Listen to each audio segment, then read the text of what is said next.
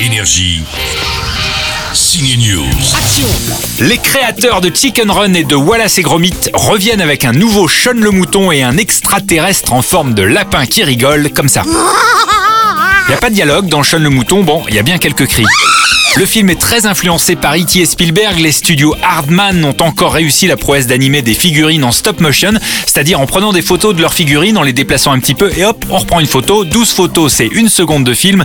35 équipes de tournage pour 3 ans de boulot. C'est plus long que de tricoter un pull en laine.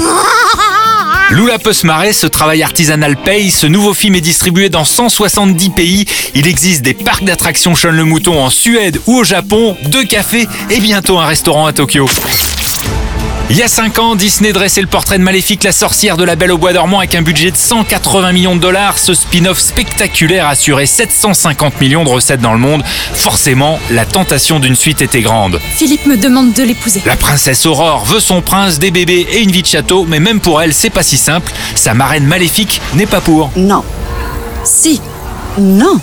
Je ne demandais pas votre accord. Et tu ne l'as pas. Mais dans un Disney, le bien l'emporte souvent, alors cette suite de Maléfique est prévisible, non? Allez-vous le transformer en chèvre?